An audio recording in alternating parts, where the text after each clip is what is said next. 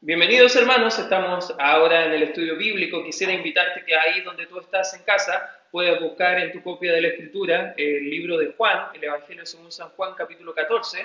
Si no tienes una copia de la Biblia, no te preocupes, van a estar apareciendo los versículos en pantalla. Solamente queremos animarte que puedas estar acompañándonos con la lectura. Y el tema del día de hoy vamos a estar viendo cómo tener consuelo y paz en nuestro corazón. Y justo acá el apóstol eh, Pedro va a hacer algunas declaraciones que quizás estaban demostrando un poco el corazón que él tenía, un poco afligido, preocupado, porque estaba el Señor Jesucristo dando algunas observaciones acerca de su pronta muerte y desde el capítulo 13 viene a hablar un poco acerca del anuncio de la muerte del Señor Jesucristo, que Él iba a dar su vida por ellos y imagínate, en el caso del apóstol Pedro, que había pasado gran parte de su tiempo con eh, el Señor Jesucristo, que te diera la noticia de que él iba a partir, que iba a morir. Y eso estaba provocando un poco de aflicción en su corazón. Y vemos a partir del capítulo 13, para dar un poco de contexto, desde el versículo 36, acá dentro de todo eso, el Señor Jesucristo viene a clarificar un poco de cuáles van a ser las expectativas de acá en adelante en el cronograma de su muerte y en el versículo 36 dice, le dijo Simón Pedro, Señor, ¿a dónde vas? Jesús le respondió, a donde yo voy, no, puede, no me puedes seguir. Ahora más me seguirás después. Le dijo Pedro, Señor, ¿por qué no te puedo seguir ahora? Mi vida pondré por ti. Y bueno, de ahí el Señor Jesucristo le explica que la verdad no es tan así. Incluso le iba a negar, iba a estar él eh, llevando todo el proceso de la crucifixión del Señor Jesús desde la distancia, observando de lejos, negándole con sus palabras, y eso estaba provocando un poco de turbación, de aflicción. Y acá el Señor Jesucristo, capítulo 14, versículo 1, dice, no se turbe vuestro corazón, creéis en Dios, creed también en mí. Capítulo 14, versículo 27, dice, la paz os dejo, mi paso doy. Yo no la doy como el mundo la da. No se turbe vuestro corazón ni tenga miedo. Imagínate ahora los discípulos que estaban escuchando esto. Imagínate ahora personas que estaban diciéndole a, Cristo, te voy a seguir a todas partes, y ahora Cristo diciendo la verdad, diciendo, la verdad no me vas a seguir, la verdad me vas a abandonar. Hay un traidor dentro de nosotros. No les dijo el nombre, pero usted y yo sabemos la historia y sabemos que estaba Judas escuchando todo esto. Había uno de los discípulos que estaba los más comprometidos y él le iba a negar. Imagínate el estado de ánimo del grupo. Estaban quizás preocupados, estaban ansiosos. Cristo había dicho que iba a ir a un lugar donde ellos no podían ir ahora y ellos querían saber dónde estaba yendo su Salvador. ¿Te ha pasado que en algún momento te dan una noticia y tú te sientes demasiado ansioso y quieres saber la respuesta ahora, quizás te han dicho algo en, la noche, te han escrito y te, te han dicho, a lo mejor mañana tenemos que conversar de algo súper importante, pero no ahora, sino mañana. Y ahí tú estás en la cama pensando un poco como qué va a ser, qué es lo tan importante que te tienen que decir, y tu corazón está como afligido, angustiado, abatido, probablemente te han dado una mala noticia durante estas últimas horas, probablemente algún familiar tuyo está afectado con este virus, o a lo mejor, peor aún, algún familiar tuyo ha llegado al fin de su vida, ha muerto. Probablemente todas esas son situaciones naturales, reales, pero que nuestro corazón no está en paz, no está consolado. ¿Qué da como solución el Señor Jesucristo para que podamos tener paz y consuelo en nuestra vida? Acá el texto va a dar varias aplicaciones de cómo tú y como yo, creyendo en Dios, podemos tener confianza, podemos tener paz, podemos tener consuelo y algunas bendiciones que Dios quiere dar a nuestra vida. El Salmos 42, el versículo 5 y el versículo 11 dicen lo mismo y dice, ¿por qué te abates, oh alma mía, y te turbas dentro de mí? Aquí el salmista está meditando está haciéndose la pregunta, ¿por qué? ¿Por qué estoy abatiendo? ¿Por qué estoy turbado dentro de mí? ¿Por qué me falta la paz? ¿Por qué me falta el consuelo? Acá el apóstol Juan, en el libro, está mostrándonos algunos beneficios, algunas confianzas, algunos requisitos que nosotros podemos tener o algunas bendiciones que podemos aprovechar de parte del Señor si nosotros le creemos en momentos de turbación de nuestra alma. En primer lugar, quiero animarte ahí a ver en tu Biblia que si nosotros creemos en Dios, en primer lugar, vamos a ir al cielo. Fíjate lo que dice el versículo 1 nuevamente. Dice, no se turbe vuestro corazón, creéis en Dios, creed también en mí. En la casa de mi Padre muchas moradas hay, si así no fuera, yo os lo hubiera dicho. Voy pues a preparar lugar para vosotros. Y si me fuere y os preparé lugar, vendré otra vez y os tomaré a mí mismo para que donde yo voy, vosotros también estéis. Y sabéis a dónde voy y sabéis el camino. Le dijo Tomás, Señor, no sabemos a dónde vas. ¿Cómo pues podemos saber el camino? Versículo 6, un versículo muy conocido, dice el 6, Jesús le dijo, yo soy el camino y la verdad y la vida. Nadie viene al Padre sino por mí. Hay gente hoy en día que está hablando que el cielo no es un lugar real, es un lugar ficticio, que lo que enseña la Biblia acerca de la eternidad no es cierto. Pero déjame decirte que acá el Señor Jesucristo está hablando de la realidad del cielo. El cielo es un lugar real, no es producto de la imaginación religiosa, no es un lugar simplemente que hemos inventado los hombres para calmar la conciencia de las personas, la Biblia enseña claramente que nuestra alma es eterna. Quizás nuestro cuerpo se va a desgastar, nuestro cuerpo se va a enfermar, nuestro cuerpo va a tener algunos dolores, algunas quejas que son naturales producto del pecado. Pero ¿qué pasará cuando lleguemos al fin de nuestra vida física? La Biblia enseña que en ese tiempo es la muerte, donde nuestro cuerpo físico queda acá en la tierra y nuestra alma va a, a la eternidad, ya sea en la presencia eterna de Dios o lejos por la eternidad separado de Dios. Esa es la segunda muerte. Pero para nosotros los que hemos puesto nuestra fe en Cristo, los que hemos creído en Él, nosotros tenemos la seguridad de que Cristo mismo ahora mismo está preparando morada, lugar, una habitación para nosotros allá en la eternidad, en la presencia de Dios. El cielo es el lugar donde Dios habita. El cielo es el lugar eh, y el hogar eterno para nosotros los hijos de Dios. Por eso, si tú has puesto tu fe en Cristo, debes tener la confianza y la certeza de que si llegas al fin de tu vida, vas a ir a ese lugar eterno llamado el cielo.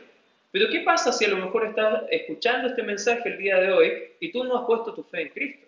La verdad, tú no tienes esta garantía que nosotros como cristianos tenemos.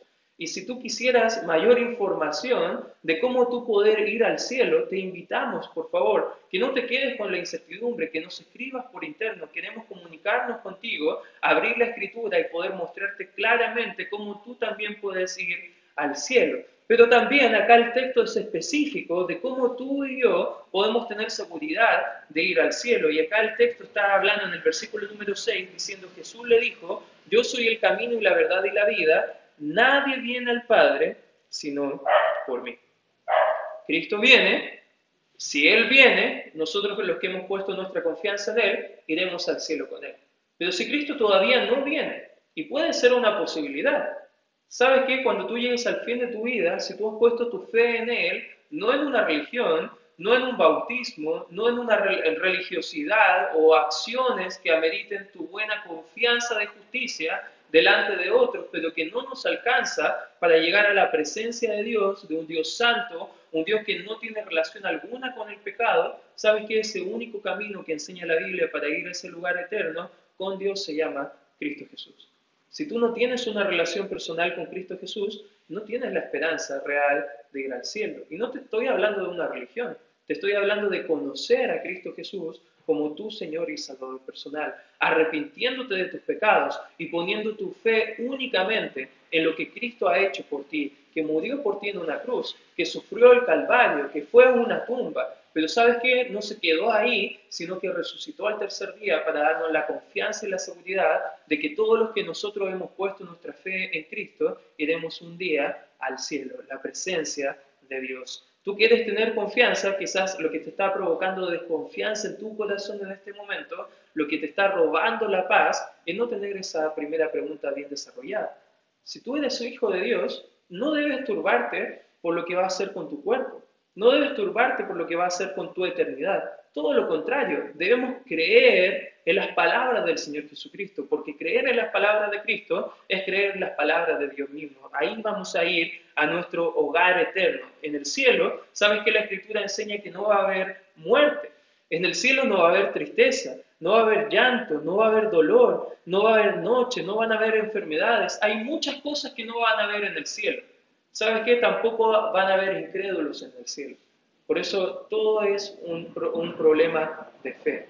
Y la Biblia enseña que si tú has puesto tu fe en Cristo, tienes la certeza de ir al cielo. Cristo es nuestro camino para ir al Padre. Y es la confianza que te quiero invitar el día de hoy a poner tu confianza en Cristo. ¿Qué otra cosa quiere enseñarnos el Señor Jesucristo para que nuestra alma no esté turbada, no esté abatida? En segundo lugar, también una de las bendiciones al creer en Cristo también viene a nuestra vida que podemos conocer al Padre ahora mismo.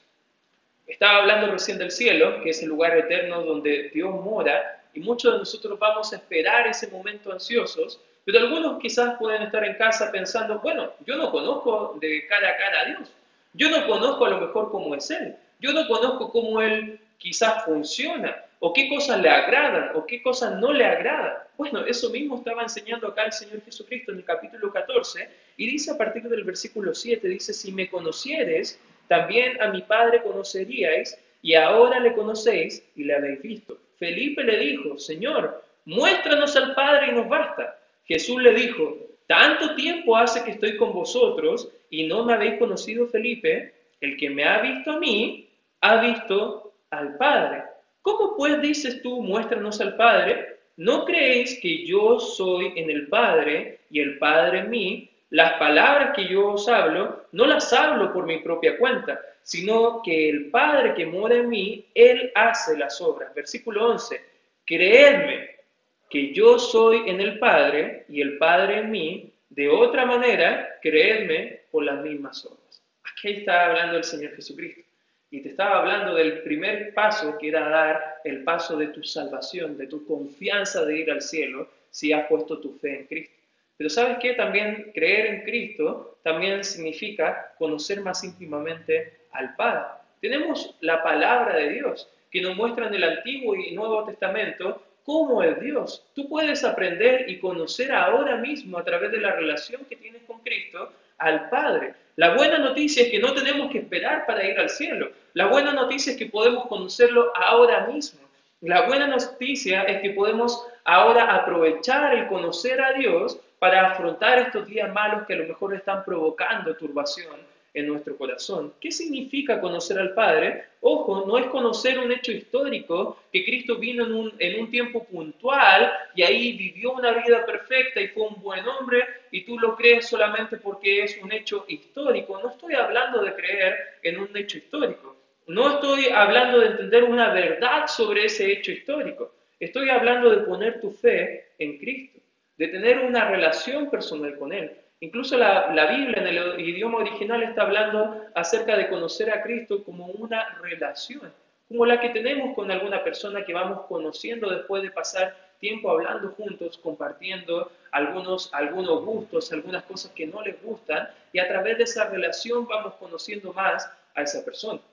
Estaba hablando con mi esposa esta semana y estábamos hablando un poquito extraño lo que va a pasar este año con el aniversario de nuestro matrimonio. Justo está pillándonos en esta época que no tenemos mucho acceso de poder ir a otras partes. Y yo le decía, bueno, se me ha pasado rápido el tiempo conociéndonos, ahora que estamos casados, ya llevamos varios años eh, juntos y hay muchas cosas que me están encantando de conocerte. Mi esposa estaba hablando lo mismo, la tengo enamoradísima, hermano, ya usted puede verla solamente con sus ojos, pero es, es, rico tener una relación con alguien que vamos conociendo, compartiendo, relacionándonos a través del conocimiento mutuo. ¿Cómo lo hacemos para conocer a Dios? Bueno, puedes abrir la palabra de Dios y conocer y escuchar realmente a Dios lo que quiere decirte a tu vida todos los días. Y sabes que tú puedes hablar con Dios a través de la oración. Y ese es el tercer punto que vamos a hablar en tercer lugar, cómo, qué beneficios también tenemos de creer a Dios, también nuestra oración va a ser escuchada. Porque escuchamos a Dios a través de la palabra de Dios, conocemos a Dios a través de lo que ya hemos escrito en su palabra, pero ahora tú puedes comunicarte con Él y puedes aprovechar y ser escuchado por Dios a través de la oración. Versículo 12 dice, de cierto, de cierto digo, que el que cree en mí, las obras que yo hago, Él las hará también. Y aún mayores hará que porque yo voy al Padre, y todo lo que pidiereis al Padre en mi nombre, lo haré, para que el Padre sea glorificado en el Hijo. Si algo pidiereis en mi nombre, yo lo haré. Ojo, la Biblia nos está diciendo que cualquier cosa que se nos ocurra, si lo declaramos, lo decretamos, Dios lo va a conceder a nosotros. Eso no está hablando. Está hablando acerca de una conversación con Dios, de necesidades reales que tenemos delante de Dios. La palabra de Dios enseña que Dios conoce, Dios sabe cuáles son nuestras necesidades y está esperando que nosotros le pidamos a Él para dar la petición a nuestro corazón. Pero también la Biblia enseña en el libro de Santiago que a veces oramos y pedimos cosas a Dios y Dios no nos concede lo que pedimos porque pedimos mal o pedimos de mala forma y no para la gloria y honra del Señor. Mateo 6, te quiero animar a que lo leas en casa. Ahí el Señor Jesucristo nos está enseñando a orar y está mostrando que el centro, el foco de la oración es la gloria del Señor, es poder buscar su reino, es poder buscar lo que Él quiere hacer en nuestra vida, su voluntad. Cuando usted, hermano, ora creyendo en Dios para hacer la voluntad de Dios, sabes que Dios va a responder tu oración para su gloria, pero también para nuestro bien. En momentos así, sabes que deberíamos estar orando muchísimo más. En momentos de turbación y ansiedad, de desconsuelo, deberíamos estar derramando nuestra alma en oración a Dios. Si te hago una pregunta, en el último, los últimos días, las últimas semanas, ¿cuánto tiempo ha estado pasando usted en oración en casa? Quizás podríamos hablar de que en las redes sociales hemos estado invirtiendo horas, quizás hemos estado invirtiendo horas viendo programas de televisión, hemos podido ver muchas películas, pero la verdad, cuando se trata de nuestra relación con el Señor, lo que nos va a traer paz y consuelo en nuestra alma, ¿cuánto tiempo has estado invirtiendo la oración. Yo me hacía esta pregunta cuando preparaba el mensaje y la verdad creo que necesito mejorar mi tiempo en oración. Si tú quieres ayudarme también compartiendo algunas peticiones de oración para que yo pueda orar también por ti, me ayudaría mucho porque yo necesito también eh, derramarme mi alma delante del Señor a través de la oración. ¿Por qué preocuparnos si podemos orar, hermanos? ¿Por qué caer en la ansiedad? ¿Por qué caer en el, en el descontento si tenemos el remedio que Dios ha dado para nosotros que se llama la oración. Eh, Dios nos ha dado este remedio maravilloso para quitar la tristeza de nuestro corazón, porque Dios quiere responder cada una de nuestras preguntas si somos sus hijos. Orar, ojo, no es recitar algunas palabras, no es rezar como la religión popular lo enseña, sino que la oración es una conversación con Dios. Es tener el privilegio de que ahora que somos sus hijos, podemos tener la confianza de hablar con Dios y Él nos va a escuchar. ¿Sabes qué? La oración es fundamental dentro de la ecuación de Dios para dar paz a nuestra alma. Mira lo que dice el libro de Filipenses, Filipenses capítulo 4. Si me puedes acompañar ahí en tu casa buscando el libro de Filipenses, capítulo 4, acá el apóstol Pablo está hablando bajo la inspiración del Espíritu Santo y dice el versículo 6, por nada estéis afanosos si no sean conocidas vuestras peticiones delante de Dios en toda oración y ruego con acción de gracias, y la paz de Dios que sobrepasa todo entendimiento, guardará vuestros corazones y vuestros pensamientos en Cristo Jesús. Si estás sufriendo, si estás desesperado, si estás preocupado, ora. Ora buscando que Dios responda a tu oración. Sabes que cuando estás orando, se va tranquilizando tu corazón, se van clarificando tus pensamientos y empiezas a confiar más en Dios. Por eso quiero invitarte, que creas a Dios, que creas no solamente para ir al lugar donde Él mora eternamente, que es el cielo, no solamente para que le creas a Él y lo que enseña la palabra de Él, pero también que le creas y tengas la confianza de acercarte a Él, a conversar con Él en estos momentos quizás de desconsuelo, de preocupación, de ansiedad que puedas estar teniendo, para que Él te pueda dar su paz a tu corazón. Tenemos ese beneficio los hijos de Dios. Mira lo que dice en Juan capítulo 14, el cuarto principio o la cuarta verdad que podemos ver de acá del pasaje. No solamente vamos a ir al cielo si creemos en Él, no solamente podemos conocer más al Señor, no solamente podemos orar y nuestras oraciones van a ser respondidas, pero también en cuarto lugar, también tenemos la ayuda del Espíritu Santo en estos momentos. Capítulo 14, versículo 16, dice, y yo rogaré al Padre y os dará otro consolador para que esté con vosotros para siempre. El Espíritu de verdad, al cual el mundo no puede recibir porque no le ve ni le conoce, pero vosotros le conocéis porque mora con vosotros y estará en vosotros. No os dejaré huérfanos, vendré a vosotros. ¿Sabes que todo esto, este problema que estaba pasando en el corazón de las personas, estaba sucediendo porque ellos estaban desconfiando en el Señor? Pero aquí Dios, eh, ahí estaba Jesucristo diciendo, voy a irme, voy a dejarles, pero no les quiero dejar huérfanos. Voy a mandar a otro que va a estar en ustedes y al lado de ustedes en todo momento.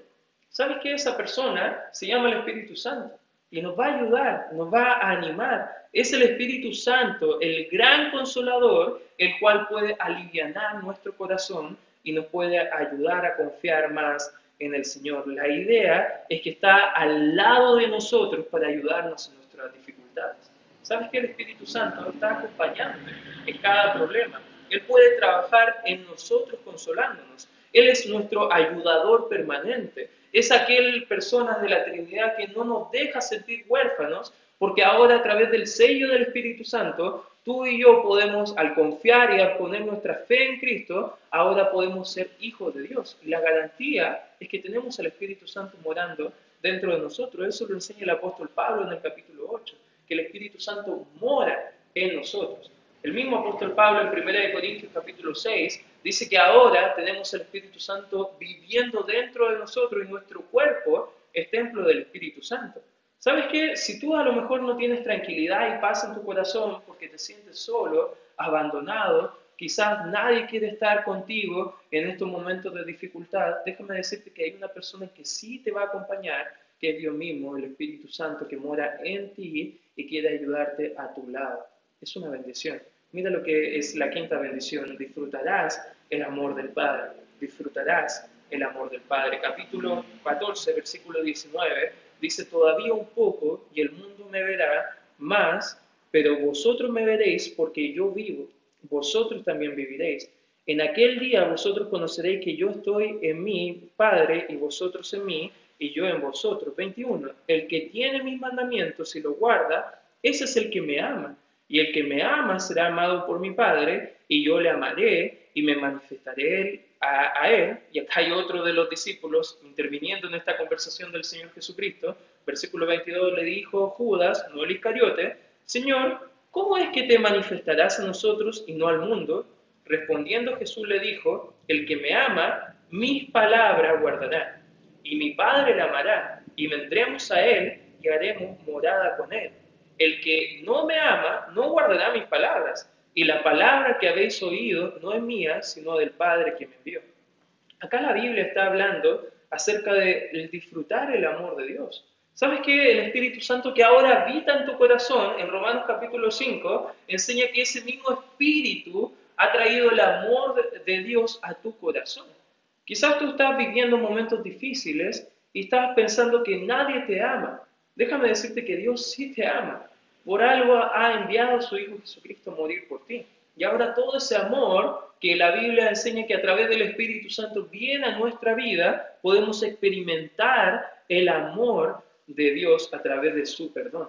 ¿Sabes que Dios nos ama? Por eso perdona nuestros pecados. También Dios nos ama y también quiere que nosotros vivamos alejados de lo que nos lastima, que se llama el pecado. Por eso, porque amamos a Dios, nos arrepentimos de nuestros pecados y confiamos en Cristo. Conocemos a Cristo. Y sabes que la Biblia enseña que Dios ya te ha amado, ya ha mostrado su amor, pero también acá el texto viene hablando el Señor Jesucristo de cómo tú ahora puedes mostrar tu amor hacia Dios. Y es a través de la obediencia. En el versículo 21 dice, el que tiene mis mandamientos y los guarda, ese es el que me ama. Capítulo 14 mismo, en el versículo 15, dice, si me amáis, guardad mis mandamientos. Hay muchos cristianos en el mundo que dicen, yo amo a Dios, pero no le obedecen. No, no quieren obedecer lo que enseña claramente su palabra. Algunos quizás andan buscando de iglesia en iglesia la iglesia perfecta y ponen como excusa para no obedecer a Dios que no hay una iglesia perfecta. Pero sabes que la Biblia nos manda a no dejar de congregarnos como algunos tienen por costumbre. Y eso es algo interesante, que muchos hoy en día no están siendo obedientes a la palabra de Dios. A lo mejor Dios te ha mostrado en el pasado claramente que no debes tener amargura o, rencor sobre otra persona, quizás un hermano en Cristo. Pero tú no quieres ser obediente a la palabra de Dios. En otras palabras, no estás mostrando realmente el amor que tú dices creer o dices tener a Dios. Por eso Dios quiere que disfrutemos el amor del Padre, pero también quiere que nosotros demostremos ese amor hacia el Padre. Por eso te quiero invitar a que seas obediente a la palabra de Dios que sigas los consejos de la Biblia. Si hay predicaciones que estás entendiendo de forma clara de cosas que debes realizar, te quiero invitar a que lo puedas hacer, porque así vas a también demostrar tú el amor a Dios. Y en sexto y último lugar, y con esto termino, también podemos disfrutar la paz de Dios. Versículo 27 dice, la paz os dejo, mi paz os doy, yo no la doy como el mundo la da, no se turbe vuestro corazón, ni tenga miedo. La paz no significa ausencia de dolor, conflicto, angustia. La paz de Dios viene incluso en medio de todas esas circunstancias. Significa seguridad, confianza, a pesar de las circunstancias. No depende nuestra paz de lo que estamos viviendo el día de hoy, porque el mundo nos va a robar nuestra paz. Satanás, el diablo, quiere robar la paz que Dios quiere colocar en nuestras vidas, sino que nuestra paz se basa en una persona, y es la persona de Cristo. Nuestra paz y confianza está depositada únicamente en Cristo Jesús. Y esa verdadera paz solamente Dios la puede dar. El mundo no la puede dar. El mundo está colocando incertidumbre. El mundo está colocando desconsuelo. El mundo está colocando preocupación. Pero cuando miramos a Dios, está colocando paz en nuestro corazón. Por eso te quiero invitar el día de hoy. Si tú no has conocido a Dios, si tú no has puesto tu confianza en Él, la Biblia enseña que hoy no estás en paz con Dios, que eres enemigo de Él, que no eres su hijo. Pero Dios quiere hacer la reconciliación a través de Cristo contigo el día de hoy. No podemos disfrutar la paz de Dios si primeramente no tenemos la paz con Dios. Quiero invitarte a eso que nos estás escuchando el día de hoy y que a lo mejor no tienes la paz con Dios, que hoy puedas hacer reconciliación con, con Dios. Si llegaras al fin de tu vida ¿Tienes la certeza de estar en paz con Dios e ir a la morada eterna de Él en el cielo? Si no, la respuesta es no, queremos invitarte. Escríbenos, por favor. Queremos abrir la Biblia y mostrarte de forma clara cómo tú puedes disfrutar el perdón de tus pecados y también disfrutar de una comunión nueva con Cristo Jesús. Pero si tú ya eres salvo y, y todavía estás preocupado, ansioso, no tienes la paz de Dios, quiero invitarte a desarrollar una comunión íntima con Él. Pasa más tiempo en la lectura, pasa más tiempo en la oración. Ve los textos que muestran las verdades de que Dios está contigo a través del Espíritu Santo, que está mostrando su amor a tu vida y que quiere darte la paz suya, que el mundo quizás te la va a robar, pero su paz es algo que sobrepasa todo entendimiento, que guarda nuestros corazones y nuestros pensamientos. Por eso te quiero invitar el día de hoy que creas en Cristo, que pongas tu fe en Cristo y que entregues también todas tus cargas y ansiedades en Cristo Jesús. Vamos a dar gracias Padre Celestial por este tiempo estudiando tu palabra. Te pido y te ruego que nos ayudes en esta hora a poder confiar en ti, Señor. Y si hay alguna persona que nos está acompañando el día de hoy y que no te conoce a ti como tu Señor y Salvador personal, que hoy sea el día donde tú puedas mostrarte amorosamente a ellos y que, puedan que les puedas mostrar a ellos, Señor, cómo, cómo tener la confianza de tener una relación contigo, la necesidad de arrepentirse de sus pecados, de poner su fe únicamente en ti, Señor. Y Padre, te pido que estés trabajando en esos corazones, que puedan buscarnos para encontrar ayuda espiritual para su alma, una ayuda espiritual que a lo mejor vamos a dar con la Biblia, que no depende de algo económico, sino que depende de la fe que ellos puedan poner en ti como Señor y Salvador. Padre, te pido también por mis hermanos de la Iglesia Bautista Libertad y también los que nos acompañan en esta hora, a que puedas poner tu paz en sus corazones, Señor, que ellos puedan desarrollar estas bendiciones de ser sus hijos, Señor. Gracias por todo. En el nombre de Cristo Jesús oramos y pedimos tu bendición.